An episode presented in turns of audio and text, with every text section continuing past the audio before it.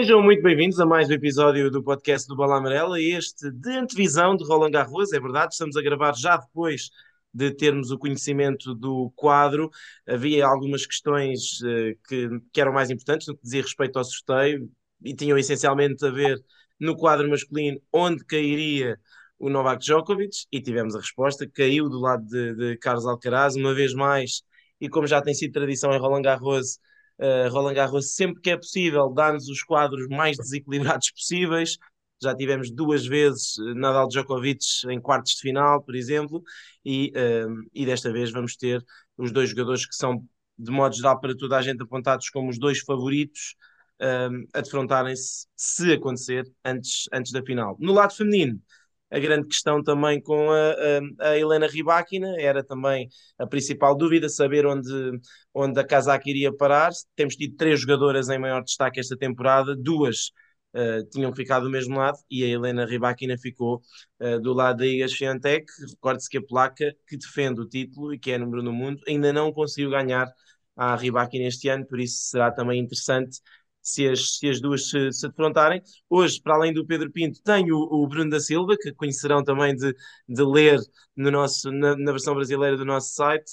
Uh, e se calhar vou começar pelo Bruno, que é novidade. Bruno, uh, uma, uma, primeira, uma primeira análise um, ao sorteio. Não sei se também concordas que estas eram as, as grandes dúvidas e que, do lado masculino, especialmente, uh, o facto de Novak Djokovic cair daquele lado da, da grelha faz com que a parte de cima esteja mais forte.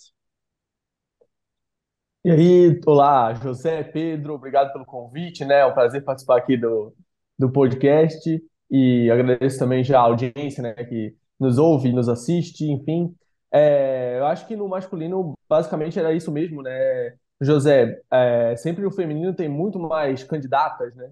E, e, o masculino, normalmente, agora sem o Nadal até diminui um candidato, né? Mas é, a grande dúvida era saber quem é, de que lado que o Djokovic ia cair, né? O título do Medvedev em Roma deu uma mexida ali nos, nos dados. Ninguém esperava que o Djokovic fosse cair para terceiro lugar. Eu acho que nem a, a organização de Roland Garros queria muito que isso acontecesse, né? Depois de perder o Nadal, é, ter essa possibilidade do Djokovic e do Alcaraz se enfrentarem nas semifinais. E acabou que abriu, né, bastante a chave para o outro lado, né? Que tem o Medvedev que agora parece que aprendeu a jogar no Saibro, né? Mas tem outros candidatos da, daquele lado, né? O Holger Rune, o Casper Ruud, que é atual vice-campeão, né? Que estava muito mal, deu é, bons sinais ali em Roma, né? Pode chegar um pouco mais confiante em, em Paris, então ficou bem aberto ali para para esses outros chegar, tentarem chegar também a uma final. E no feminino, você citou, né, a, a questão da Rybakina, de qual, qual lado que ela ia parar. Eu vi muita gente surpresa com a Rybakina ganhando Roma, mas a Rybakina já tinha bons resultados em Saibro, né? Não tinha grandes resultados quando ela tinha grama em, em quadradura, mas eu acho que o, o primeiro grande resultado dela que chamou a atenção foi quando ela ganhou da Serena Williams em, uhum. em Roland Garros, né? Então ela tem esse pedigree também no Saibro. Não foi tão, para mim, não foi tão surpreendente ela levar Roma e claro, o nível dela já, já vinha sendo muito bom em, em outros torneios, principalmente na, na quadra rápida, né? Só que eu acho que é, ali no, no, lado feminino as coisas são um pouco mais abertas, né? É, tem muitas jogadoras que chegam é, bem e tem outras que tão, são muito bem ranqueadas e que não chegam tão bem assim, né? Eu acho que o ranking ali no, no feminino não tem tanta tanto peso, assim, por exemplo, a Coco Gauff é a atual vice-campeã, mas se ela caísse na estreia para a Massarova, não seria uma, lá uma grande surpresa, né? A Massarova que vem jogando bem no, no Cyber, top, as top 10 ali tem estreias difíceis, né? Então é um pouco mais aberto e, ao mesmo tempo, tem jogadores que nem cabeças de chave são e que, se forem bem longe, não vai ser uma grande surpresa, como a Sloane Stephens, que ganhou o título são Malo está na semifinal agora, jogou, joga muito bem no Saibro, já foi para final em Roland Garros. Marqueta Vondrusova já foi na final de Roland Garros, está jogando muito bem também. Então, é, tem as grandes favoritas ali, mas tem muitos jogadores que podem chegar longe. Claro, a Bia Haddad, a gente vai torcer que também consiga. Era, era isso, fizessem uma análise boa de, de, das, das jogadoras, das jogadoras um, do quadro feminino que estão um bocadinho fora da órbita, mas a, Bia, com, como, como dizes, está ali na secção da Ribaquina, precisamente. Sim. Não sei como é, como é que olhas para o quadro dela.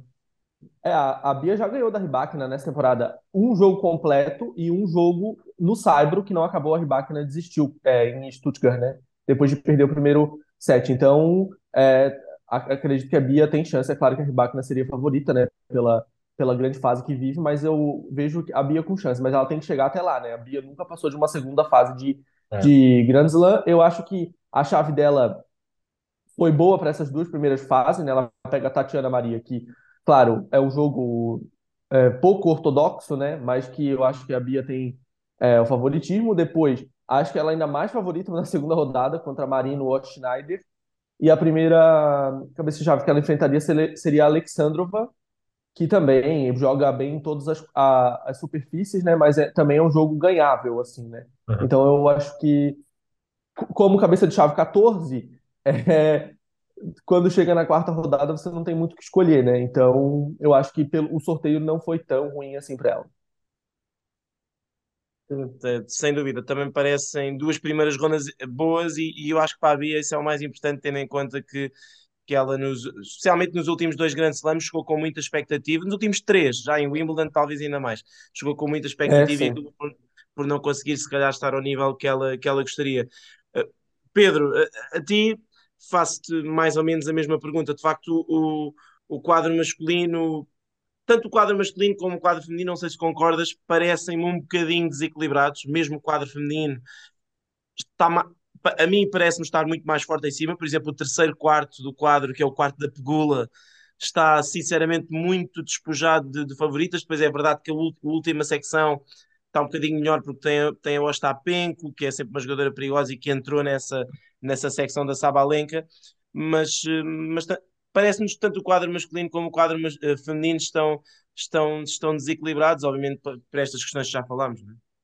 Sim, eu, eu, eu para o quadro masculino, eu, e, ontem publicámos um artigo de quem é que tinha ganho e quem é que tinha perdido o sorteio.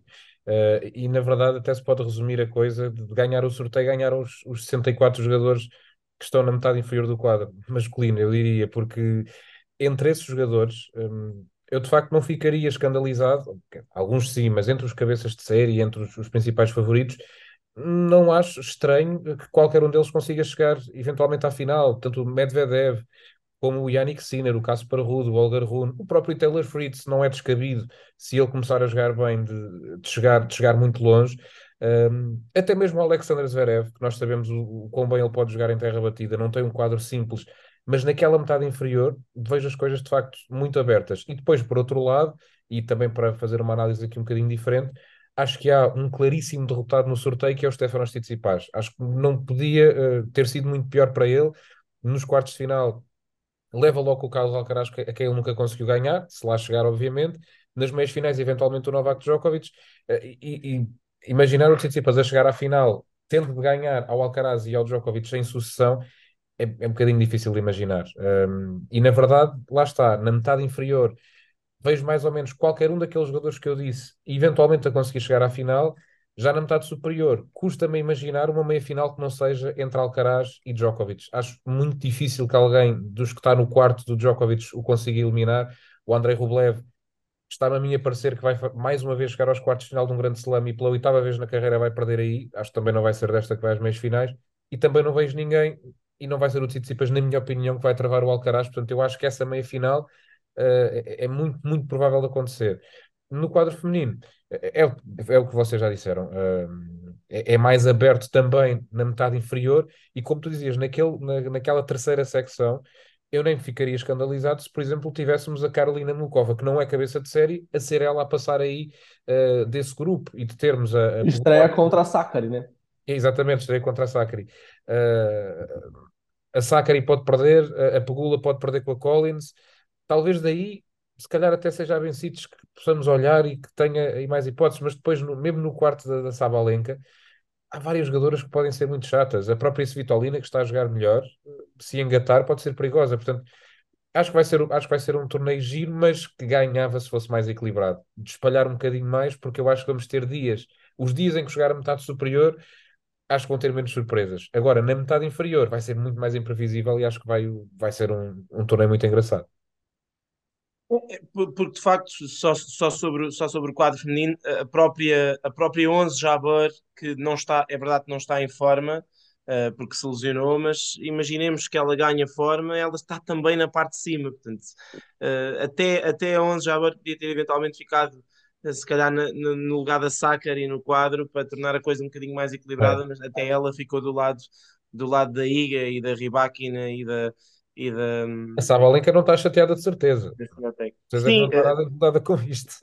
Sim, a Sabalenka é verdade que ela tem, ela não tem uma grande história em Roland Garros, antes pelo contrário, portanto eu acho que o, o que joga mais contra ela até é isso, é que ela não tem nenhuma memória de, de ter grande sucesso em Roland Garros, um bocadinho ao contrário da Ribáquina, e por isso para mim, eh, nós falámos isso aqui no podcast, no último podcast, para mim, eu acho se, uh, ficaria menos surpreendido se a Ribakina ganhasse Roland Garros do que se ganhasse a Sabalenka, muito sinceramente continuaria, por exemplo, se a final for Sviatek Sabalenka, eu ficarei surpreendido se a Iga perder.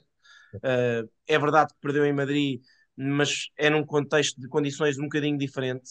Uh, enquanto se a Ribakina ganhar a Sviatek, eu já não fico assim tão surpreendido, porque isso já aconteceu, já aconteceu várias vezes esta época, em condições distintas. É verdade que em Roma o jogo não acabou, mas ela estava, estava na luta e ganhou o segundo set, a Iga só se lesiona já perto de perder o segundo set. Portanto, uh, acho que sim, que a Sabalenka obviamente tem um bom quadro, mas uh, apesar de tudo aquele quarto ali tem, tem umas jogadoras um bocadinho mais perigosas. Agora, a Sviatek, tal como o Alcaraz, tem um quadro, tem, tem um quadro complicado, porque é verdade que o Alcaraz tem grande vantagem no confronto direto frente ao Stefanos Tsitsipas, mas ele só o defrontou uma vez em 5 sets, isso pode mudar um bocadinho a dinâmica. Eu acho que o Stefanos hoje em dia é um jogador muito melhor em 5 sets, mais fiável do que é em, do que é em 3, e isso ele mostrou, no, por exemplo, em, no Open da Austrália, em que houve jogos em que não entrou tão bem, mas foi buscar, ganhou a Sinner em 5 sets, ganhou uma série de jogos uh, em que, sem jogar tão bem, conseguiu ir trabalhando de forma a ganhar. Eu, é evidente, continuo a achar que o Alcaraz seria claramente favorito,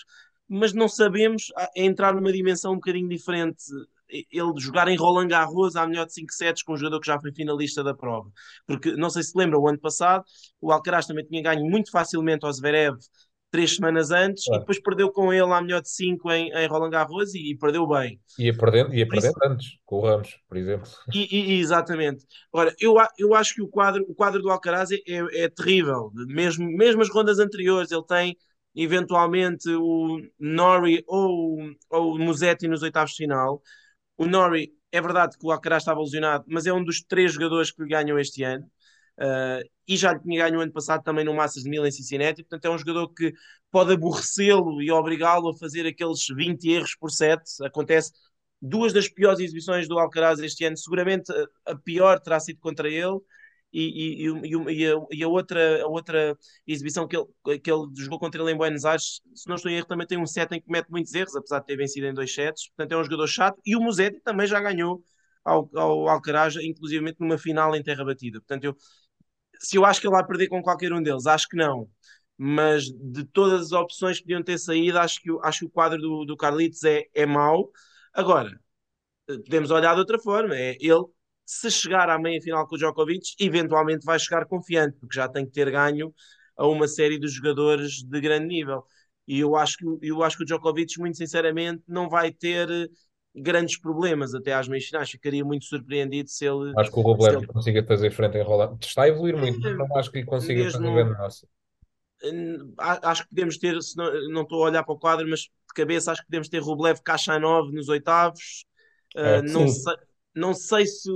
Lá está, até pode ser que saia o Kachanov. Kachanov já ganhou o Rublev este ano, está um igual. Pensou em terra batida, ganhou em Madrid, perdeu em Monte Carlo. Eu acho que o Djokovic pode chegar nas quartas de final sem enfrentar nenhum cabeça de chave. Não seria lá uma grande surpresa, assim, né? Porque o Urcat estreia contra o Gofan. O Urcat no, no Cyber não é confiável, né? Tem o Bautista Gucci, que também não estava fazendo muita coisa no, no Cyber, né? Eu acho Sim, que é mais provável enfrentar na terceira e não na quarta, né? Porque o Davidovich ele pega o Fios e depois Van Acho e o Tchekinato, mas também não, não tá garantido, né? O Tchekinato já foi semifinalista, o Van Acho está jogando bem, o Fields também, então eu não ficaria tão surpreso se o Djokovic chegasse a, a quarta de final sem enfrentar nenhum cabeça de chave, né? O Alcaraz já é menos provável. Eu, eu, eu concordo, eu, eu acho que é evidente que o, o Daniel Medvedev tem que ser o grande vencedor do sorteio, entre aspas, porque, porque obviamente está do lado oposto, mas há outros.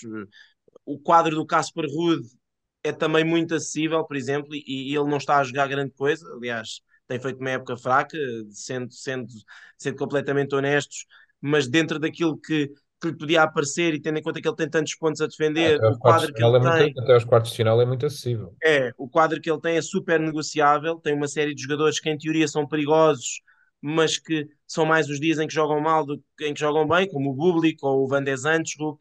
Tem o Struff também, para estar naquela secção. Né?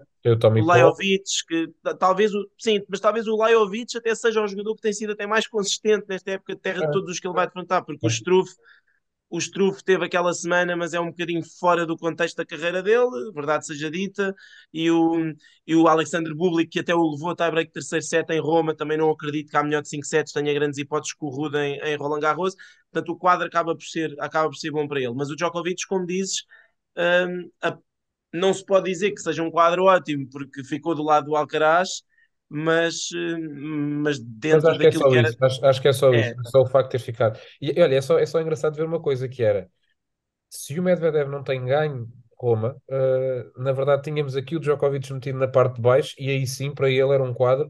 Aí escapava o Alcaraz, escapava o Tsitsipas, ficava ali estacionado como segundo cabeça de série no lugar do Medvedev não sei se seria mais fácil ou não, mas se calhar até sim. Uh, um bocadinho mais pacífico, mais negociável ainda, mas de facto criou aqui um impacto grande esse título do, do Medvedev em Roma, mesmo muito grande. É, talvez se fosse mais difícil para ele chegar até a semi, mas mais fácil para ele chegar na final. Sim. Sim, sim porque é, é, verdade que, é verdade que, o, que o Medvedev tem, uh, penso que tem o Sinner nos quartos de final, só que o Medvedev Isso. nunca perdeu com o Sinner. Uh, e, e também, em teoria, por exemplo, o quadro do Sinner, olhando a, aquilo que é o Medvedev, a realidade do Medvedev em terra batida pré-2023, o quadro do Sinner seria ótimo. Uh, porque provavelmente ele nem teria que defrontar o Medvedev, porque o Medvedev, uh, versão antes de 2023 em terra, provavelmente ia perder antes dos quartos. Assim não é tão bom assim, porque o Sinner se calhar preferia defrontar o Rude, aliás, de certeza que preferia defrontar o Rude. Um, e não sei se não preferia sequer defrontar o Alcaraz a defrontar o Medvedev, porque pelo menos ele tem a referência de ter ganho o Alcaraz já várias vezes e o Medvedev nunca ganhou e, e, e, nem nunca esteve perto. Este ano ainda ganhou o primeiro set. Apanhar o Zverev nos oitavos de final também não é simpático. Se, se sim, sim. É, é, é, verdade, acabou por levar com essa, com essa fava, entre aspas, mas vamos ver também como é que está o Zverev. Ele, ele está a melhorar, mas, mas acho que é bom tê-lo do lado baixo, porque sempre anima um bocadinho mais aquele quarto do quadro. Mas, mas sim, mas acho que, acho que para, o, para o Sinner, uh, o problema do Cena tem sido até um bocadinho o seu nível de jogo nestas últimas semanas. Vamos lá ver se ele consegue encontrar se ele consegue encontrar o, o nível, o nível de jogo dele. Já falámos, já falámos um bocadinho também sobre, sobre algumas jogadoras que podem aparecer e surpreender na, no, quadro, no quadro feminino. Antes de darmos as nossas, os nossos palpites de, de campeão e de nos arriscarmos aqui, uh, não sei, Bruno, se tens algum jogador que, fora assim do contexto do, do, do daqueles que são mais falados, se achas que se achas que pode algum jogador surpreender no quadro masculino ou se também tens a tua lista de possíveis vencedores muito fechada àquilo que tem sido falado, Djokovic, Alcaraz, um bocadinho Medvedev, algumas pessoas vão no Rune também, uh, algumas do Tsitsipas, apesar do mau quadro, não sei se tens algum nome que achas que vá surpreender até depois de veres o quadro. É, então, José, eu sinceramente não vejo muitas possibilidades para grandes surpresas. Eu acho que a gente pode ter uma surpresa chegando quarta rodada, no máximo quartas de final, assim, mas para chegar longe, realmente não vejo que ninguém mostrou assim nível para desbancar os, os grandes favoritos, né? Eu mandei pro a gente está fazendo aquela previsão lá pro pro site, né? E eu, eu mandei pro, pro Pedro mais cedo que eu acho que o Dark Horse eu tive que me esforçar para encontrar um, sinceramente. Eu tentei pegar um que tem uma chave um pouco mais acessível, e eu coloquei o Thomas Echeverry, mas eu acho que, assim, para chegar na, na, quarta rodada no máximo, porque eu acho que ele tem uma, uma chave, assim, razoável até enfrentar o, possivelmente, o Medvedev, né? Mas, sinceramente, não vejo... Não ficaria bem surpreso se tivesse alguém, assim, que saísse do nada na chave masculina para chegar tão longe.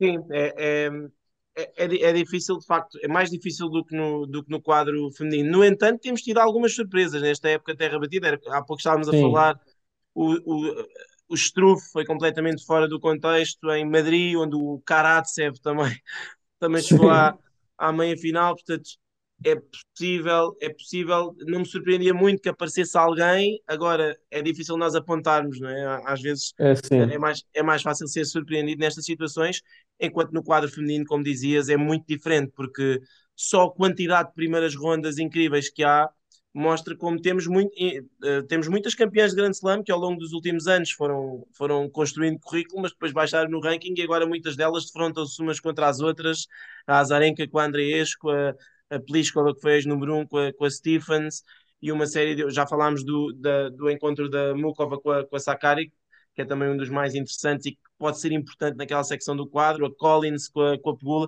tudo encontros que podiam ser, podiam ser meias finais ou finais de Grande Slam e que, são, e que são primeiras rondas e que, e que acho que vão. Eh, eh, acho que a primeira ronda do quadro, primeira, primeira segunda ronda do quadro feminino já nos vai dar algumas respostas em relação àquilo que, que, que pode vir a ser o, o, o, torneio feminino depois de ir para a frente.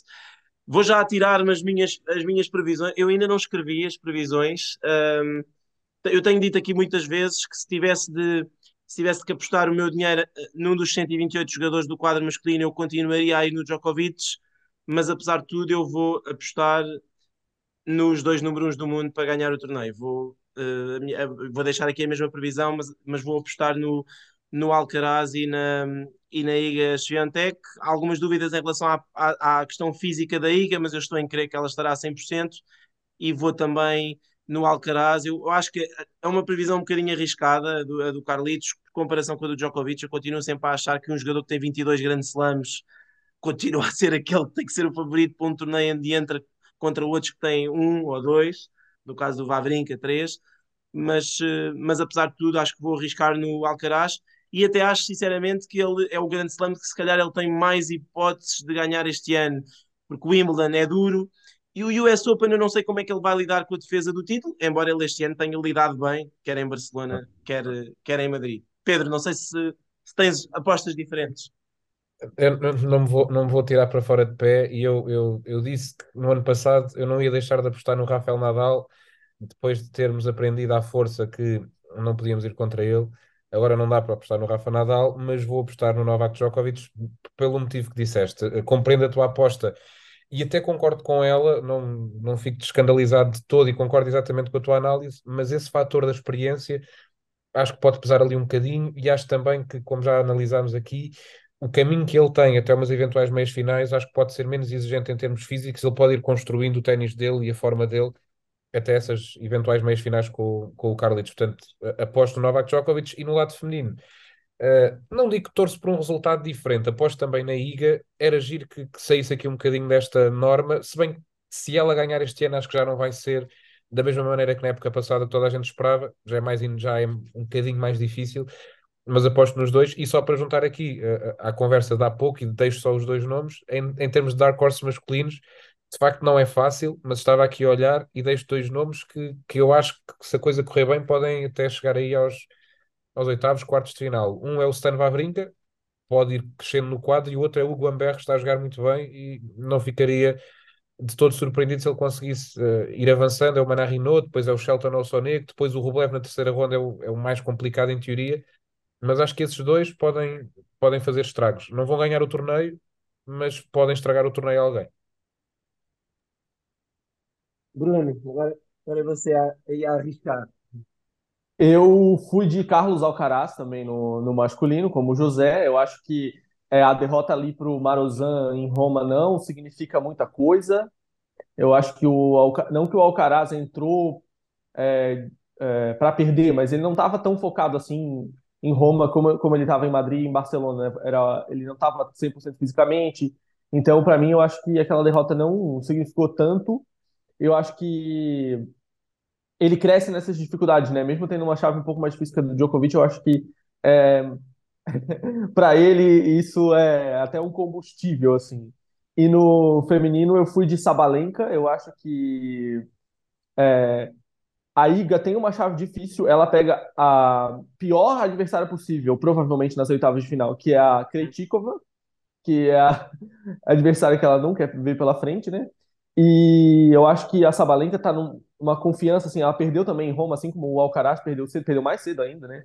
Para Kenny foi um choque enorme, né? A Kenny não consegue jogar dois jogos seguidos bons, então para mim foi surpreendente, mas também não sei se significa muita coisa, porque ela vinha de título em Madrid. Eu acho que a Sabalenka tá numa, é, numa fase, assim, iluminada, ela tá bem fora de quadra, ela é divertida, ela tá leve e tá jogando muito bem. Eu acho que por isso que eu escolhi a Sabalenka. E no Dark Horse masculino eu falei o Echeverry, e no feminino eu apostei na Vondrusova pela experiência que ela tem em Roland Garros, vice-campeã olímpica, e tá jogando muito bem, apesar do ranking dela não ter subido tanto ainda, né? Mas ela ganha constantemente em, na maioria dos torneios, né? Então eu acredito que ela pode ir longe também aí em Roland Garros. Pronto, pelo menos apostámos todos coisas diferentes, o, que, o, que é, o que é bom. Provavelmente vamos falhar todos, ou então algum, algum, de, nós, algum, algum de nós acerta. Mas, mas sim, sem dúvida que se esperam aí duas semanas, duas semanas boas, certeza que provavelmente no domingo e na segunda já estaremos aqui a ser desmentidos eh, em relação a uma outra questão, com, com algumas surpresas. Uh, Roland Garros traz, especialmente no feminino, traz sempre muitas surpresas, embora o ano passado tenha sido um torneio aborrecido, mas, mas teve muitas surpresas à volta. A 11 Jabbar perdeu logo na, na, primeira ronda, a Bárbara Kreshikova, que era a campeã em título, perdeu logo também na, na, na primeira ronda. Uh, e, e, acredito que este ano também venhamos a ter, como, como referiram, algumas surpresas no, no feminino, e vamos ver se há algumas surpresas também no masculino, uh, bem, bem cedo porque de facto todos nós vamos uh, experimentar o que é ter Roland Garros sem Rafael Nadal. E eu acho que eu acho que isso também pode mexer um bocadinho uh, com a cabeça dos jogadores, é. talvez não tanto talvez não tanto no Novak Djokovic que já está habituado a ter a pressão de ser o favorito em muitos grandes slams, mas mas há jogadores que não ter ali o Rafael Nadal, que é, que é o vencedor inevitável de um torneio, sentirem que eh, desta vez pode ser mais concretamente a vez deles, eu acho que isso também pode mexer na cabeça Vamos ver também como é que o Carlos Alcaraz lida com isso, embora lá está, ele também já tenha passado por essa, por essa pressão. Para mim, um, o maior mérito, talvez, do título dele no US Open no ano passado é que ele, a partir de certa altura, sem Djokovic, com a Nadal a perder, ele era o favorito ao título, apesar de ter 19 anos e de nunca ter ganho absolutamente nada. E ganhou o torneio. Eh, e eu acho que isso diz muito sobre o jogador. Uh, agora vamos ver como é, que, como é que ele vai lidar com esta situação nova, lá está um bocadinho à semelhança da Sabalenka, o Alcaraz também só jogou duas vezes uh, Roland Garros e, uh, e na, na, verdade nunca jogou, nunca fez um grande Roland Garros, nunca teve uma grande vitória em Roland Garros. Portanto, eu acho que vai ser, vai ser interessante vê-lo, perceber se ele vai ser capaz de dar estamos essa aqui, resposta. Estamos aqui a falar, no fim ganha o Rune e ao Stapenk e ninguém percebe nada disto. Sim, exato. Era, também, também não, não deixavam de ser dois campeões, dois campeões engraçados, mas eu estou muito curioso e acima de tudo estou a torcer muito para para que Djokovic contra Alcaraz aconteça. Eu acho que é o encontro que toda a gente quer ver uh, porque já não há mais de um ano, acho que toda a gente quer ver a melhor de 5 sets, e isso, é, isso era o que eu gostava de ver. Depois, uh, a partir daí logo se vê, mas esse encontro acho que era importante acontecer e, e batia certo com as nossas previsões, pelo menos uns apostaram num, outros apostaram no outro, acho que e não me, não me surpreendia, sinceramente, se esse encontro acontecesse e espero, espero que aconteça. Muito obrigado aos dois, já sabem, podem continuar a seguir-nos na versão na versão portuguesa, na versão brasileira, nas nossas redes sociais. Entretanto, enquanto gravámos este podcast, o Brasil ganhou mais um jogador no quadro principal, uh, o Tiago Wild, que uh, está a jogar muito bem outra vez e varreu completamente o, o qualifying. Hoje uh, arrasou 6-1, 6-1 na ronda de acesso, um jogador que tinha ganho um Challenger na semana passada, o Dominic Kopfer. Portanto, o Brasil já sabe, para além da Bia, que é uma das melhores jogadoras do mundo desde o último ano, tem também uh, participação mais uh, volumosa no masculino, com, com, o Tiago Monteiro também já garantido. Portugal tem apenas o Nuno Borges e o Francisco Cabral nos pares, que vai jogar com, com o Rafael Felipe Matos. Felipe ainda joga hoje, né? Exato, exata, exatamente. Portanto, ainda, ainda podem ser três brasileiros no uhum. quadro masculino. Nós, uh, no quadro masculino, à partida só teremos um. O Frederico Silva precisava de muitas desistências para entrar como lucky loser. Vamos ver Pode ser que aconteça um milagre. Já houve um ano em Roland Garros em que desistiram 9 ou 10, mas é pouco, é pouco provável. Uh, temos nos pares o, o, Francisco Cabral a jogar com o Rafael Matos. É uma parceria que nós estamos entusiasmados para ver como é que vai correr, até porque, porque têm sido dois jogadores que têm tido percursos parecidos. No último ano e meio têm ganho muitas coisas e vão jogar pela primeira vez um torneio do Grande Slam. Esperemos que corra tudo bem. Já sabem, nós voltamos para a semana com mais um episódio do nosso podcast. Até para a semana.